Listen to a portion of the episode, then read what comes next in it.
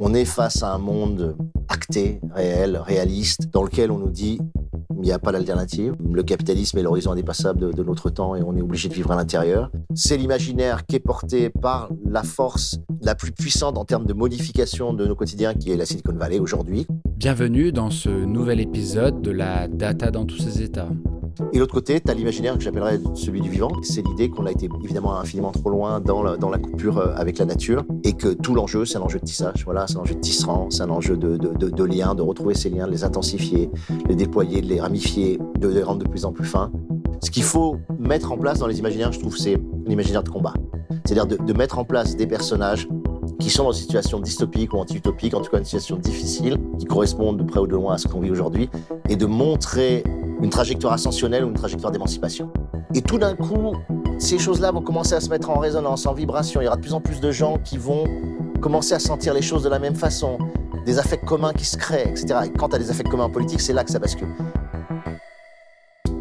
Nourrir un nouvel imaginaire pour nous sortir du confort du comme avant, du confort de croire que la technologie à elle seule pourrait nous sortir de l'impasse environnementale sortir de ce que le romancier Alain Damasio, ici au micro de Paloma Moritz, du Média Blast, début 2023, appelle le technococon. S'il met en avant une lutte, un combat, c'est parce qu'il est convaincu que le paradigme dans lequel nous sommes renfermés se fissure, chancelle. Pousser les citoyens à participer à cette refondation passe essentiellement par une chose, incarner et imaginer cet élan. Loin de croire que notre crise ne serait que politique, technologique ou sociale, elle est bien plus profondément une crise de notre récit commun. Je suis Gilles Le Serre et vous écoutez la troisième saison de la Data dans tous ses états, un podcast de Digora. Épisode 4 L'imaginaire. La question des imaginaires, quand j'ai commencé à travailler dessus il y a 5-6 ans, pour le dire de manière gentille, faisait un peu loufoque. C'est-à-dire que les gens sérieux avaient d'autres choses à faire et à considérer que s'intéresser aux imaginaires positifs. Antoine Brachet est directeur associé chez Bluenove, un cabinet de conseil en intelligence collective et spécialisé dans la prospective et la réflexion sur les imaginaires individuels et collectifs. Il accompagne diverses organisations privées et publiques à bâtir de nouveaux imaginaires. Il y a en particulier mené le projet Bright Mirror. Aux côtés de l'ADEME, du festival Atmosphère et du parcours Nouveau Récit, il organise aujourd'hui l'Assemblée citoyenne des imaginaires.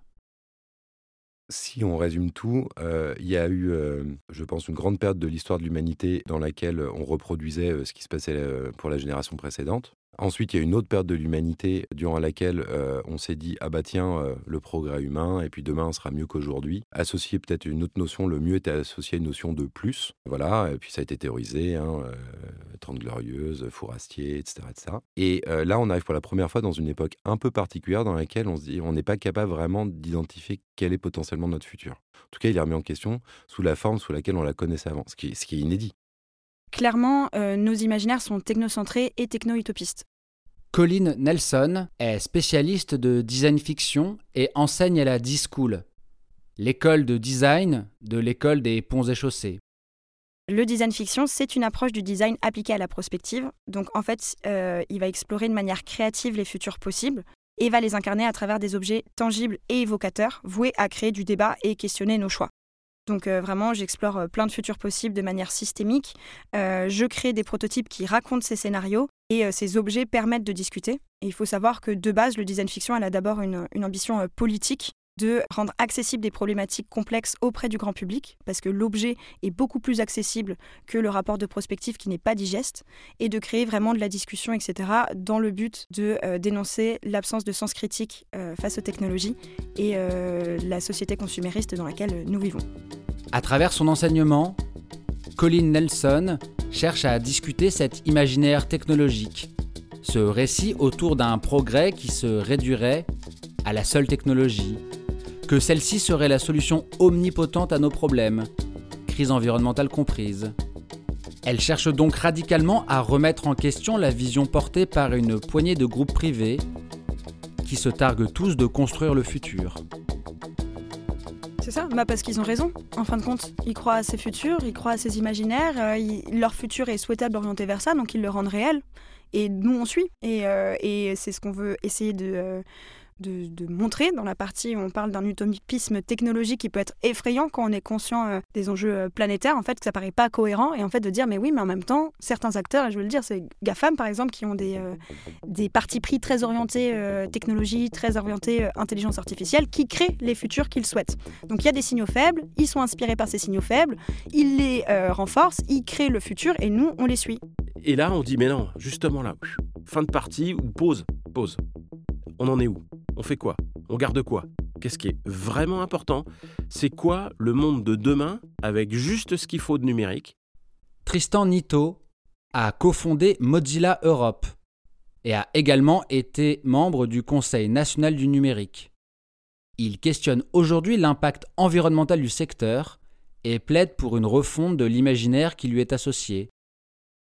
À travers ses travaux et son podcast L'Octet Vert, il cherche à repérer des signaux faibles dans le numérique pour proposer des alternatives. Aujourd'hui, moi, je, fais partie d'un groupe de, travail pardon, qui s'appelle Frugarilla, qui est euh, un mot valise entre euh, frugal et guérilla. On réfléchit à ce qu'on appelle les numériques essentiels en 2030. Donc, essentiel, c'est fondamentalement, une fois que tu as retiré euh, tout le, le superflu, le superficiel, le c'est rigolo, qu'est-ce qui reste en fait? Alors, ben, moi, je te dirais peut-être pouvoir faire des IRM, pouvoir faire tourner le système bancaire, et encore de façon peut-être allégée, hein, pas, à l'identique par aujourd'hui. Et puis, qu'est-ce qu'on retire qui est vraiment pas très important? Et ça, ça, implique de réfléchir, d'imaginer des choses qui n'existent pas encore aujourd'hui. Peut-être aussi faire appel à des imaginaires différents on laisse le futur nous tomber dessus par ces puissances qui prennent énormément de place. Et en fait, bah, tout le monde suit parce que c'est un effet de, groupe. En fait, voilà, c'est la nouvelle tendance. On s'y met tous, etc. On suit. Ça crée un imaginaire collectif que ce futur, il est super technologique et euh, c'est une sorte de, réservoir à idées très technocentré et qui nous a euh, biaisés dans nos imaginaires. Donc, bien sûr, science-fiction et design industriel ont toujours travaillé de pair. Il y a plein d'innovations qui sont nées de par des fantasmes qu'on a eu de ces films de science-fiction et qu'on crée en fait beaucoup d'innovations. Mais euh, maintenant, on est totalement euh, biaisé par cet imaginaire-là.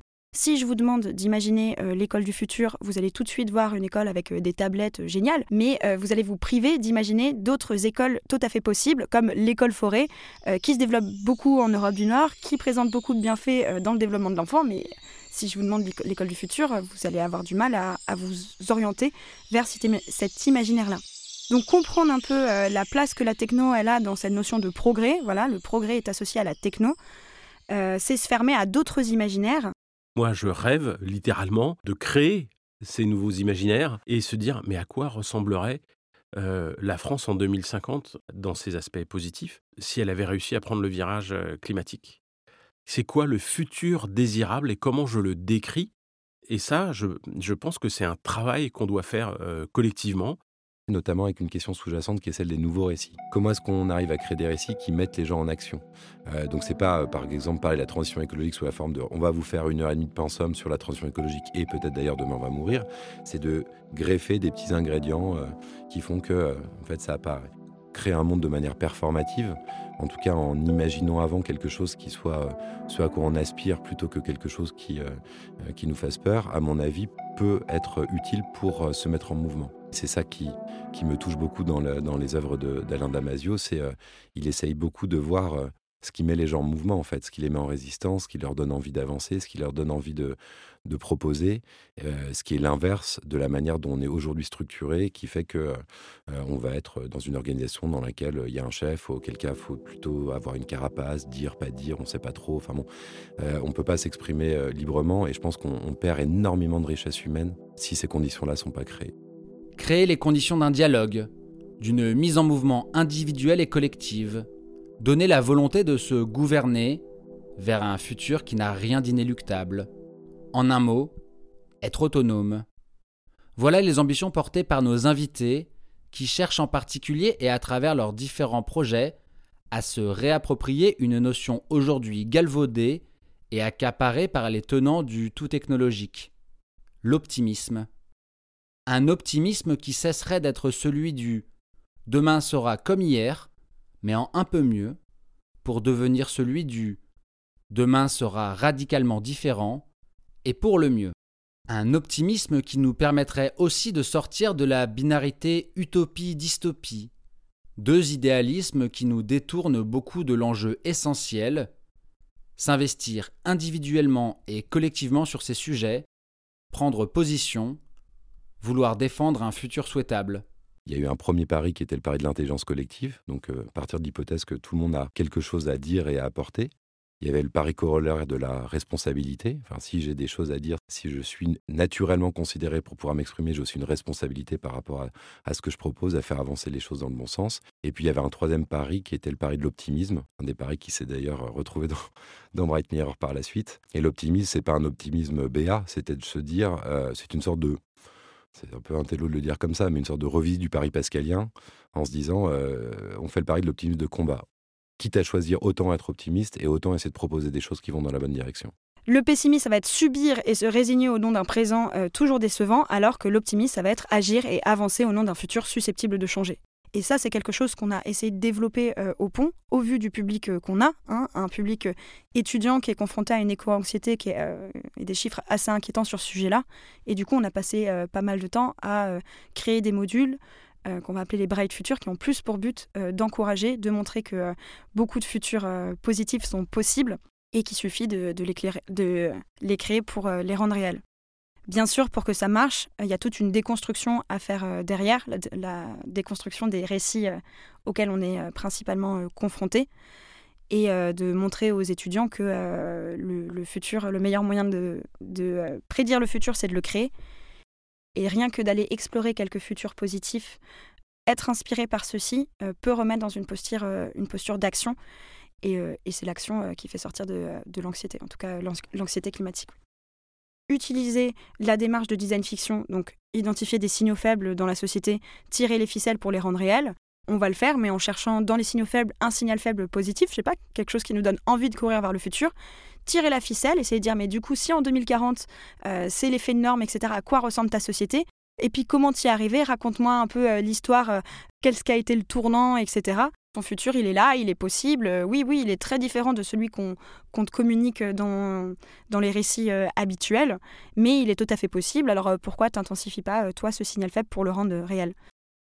Là, le projet de l'Assemblée citoyenne des imaginaires, c'est de se dire, acte 1, arriver à faire cette sorte de, de base de données gigantesque, à la fois des rêves et des préoccupations et de ce qui vous met en mouvement et de ce qui vous donne envie d'agir, tout ce qu'on évoquait jusque-là. Ça, ça va durer jusqu'à l'été. Mais il y a aussi, en prévision de l'acte 2, quatre binômes de scénaristes qui vont, comme nous, récolter toute cette matière, écrire quatre pré-synopsis et d'anticiper le fait que, que peut-être ensuite ça puisse être transformé en quelque chose qui soit hyper facile à comprendre et hyper euh, diffusable. En un mot, le pitch, ce serait euh, un des produits de sortie, ce serait euh, un blockbuster produit par les citoyens pour les citoyens. En fait, on voudrait qu'à la fin, ce soit des choses qui génèrent de l'émotion et qui donnent envie d'avancer. En gros, si on réussit notre coup, ce qui va être produit à la fin, peut-être ce blockbuster, rêvons un peu, mais peut-être d'autres d'autres choses, je ne sais pas, ça peut être une exposition dans un musée, pourquoi pas. Mais que quand je suis exposé à cette exposition, à ce film, à ce podcast, à cette bande dessinée, quel que soit ce qui est à ce livre, je me dis ah ouais tiens, ah ouais ça me donne envie de tiens ça me donne envie de bouger, j'y crois et je rejoins le mouvement. La force de mise en mouvement de l'imaginaire dans une société est capitale. C'est ce que cherchait à montrer Cornelius Castoriadis dans son ouvrage, paru en 1975, L'institution imaginaire de la société. Selon lui, les composantes fonctionnelles d'une institution ne suffisent pas à porter une société. Elles reposent largement sur la composante imaginaire qui lui est associée. Aujourd'hui, nous semblons atteindre un moment clé et envisagé par Castoriadis lui-même, l'autonomisation de la composante imaginaire qui devient écrasante. L'intelligence artificielle en particulier n'est plus un outil fonctionnel, ce n'est plus une chose définissable. C'est un faisceau de croyances, le réceptacle de tous nos fantasmes, de tous nos rêves, l'apothéose d'un imaginaire en roue libre. De même que les paradigmes scientifiques sont en rupture les uns avec les autres, les imaginaires s'opposent. Comme l'écrivait Castoriadis, le monde moderne se présente, superficiellement, comme celui qui a poussé et qui tend à pousser la rationalisation à sa limite, qui de ce fait se permet de mépriser les inventions et représentations imaginaires des sociétés précédentes. Mais paradoxalement, et en raison de cette pseudo-rationalisation à l'extrême, la vie du monde moderne relève autant de l'imaginaire que n'importe quelle culture archaïque ou historique. Dans les pas de Castoriadis, à nous donc de prendre conscience de cet imaginaire technologique pseudo-rationnel, de ses limites, de son aspect accablant, de se réemparer de cette question pour faire de la fabrique d'un nouvel imaginaire l'acte politique fondateur par excellence. En effet, c'est un choix politique, la place qu'on veut euh, donner à nos technologies, et c'est là qui est vraiment euh, l'ambition du design fiction de base, dénoncer la place que les technologies prennent dans nos vies et l'absence de sens critique qu'on a euh, face à elles, parce qu'on les voit comme des choses toutes lisses, tout parfaites. Si la politique, c'est se créer un cadre d'intention commun issu de tous ceux qui participent ou réfléchissent à un projet. Si la politique, c'est effectivement devenir solidaire de ce projet commun en disant on y va, si la politique, c'est qu'ensuite, euh, une fois que ce mouvement a pris, il puisse y avoir euh, euh, une expression de ah bah tiens, dans tout ce qui a été dit, tout ce qui été imaginé, peut-être que ça pourrait se traduire de tel ou tel type de manière dans la manière dont fonctionnent les uns avec les autres. Si la politique, c'est aussi une autre manière de créer du lien et de recréer du lien, alors oui, oui, il y, a, un aspect politique derrière ce projet-là.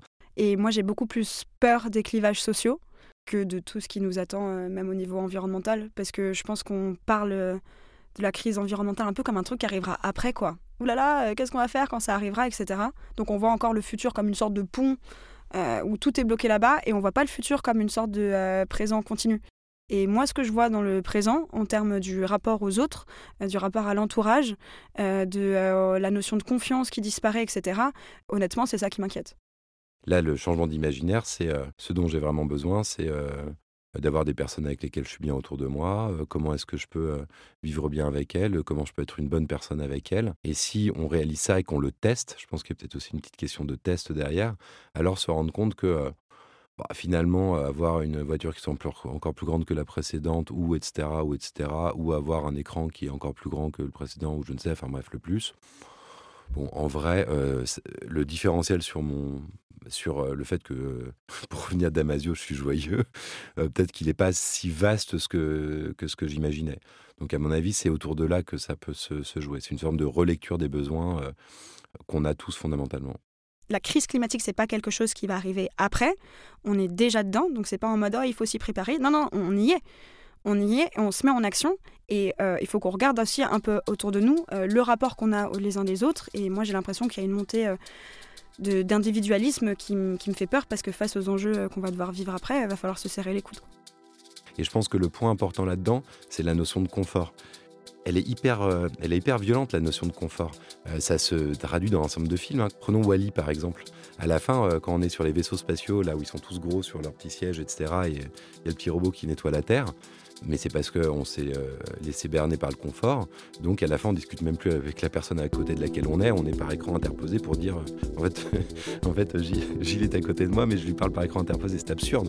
Voilà, en fait, on n'est pas dans la même réalité. On vit dans le même monde, mais euh, notre réalité, elle est en ligne et on n'est on pas dans la même. Donc on est là à se parler sans vivre dans la même réalité.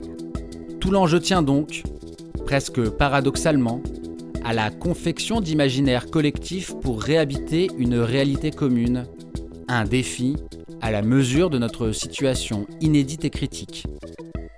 Vous venez d'écouter la Data dans tous ses états, un podcast de Digora. Abonnez-vous pour retrouver l'intégralité des trois premières saisons.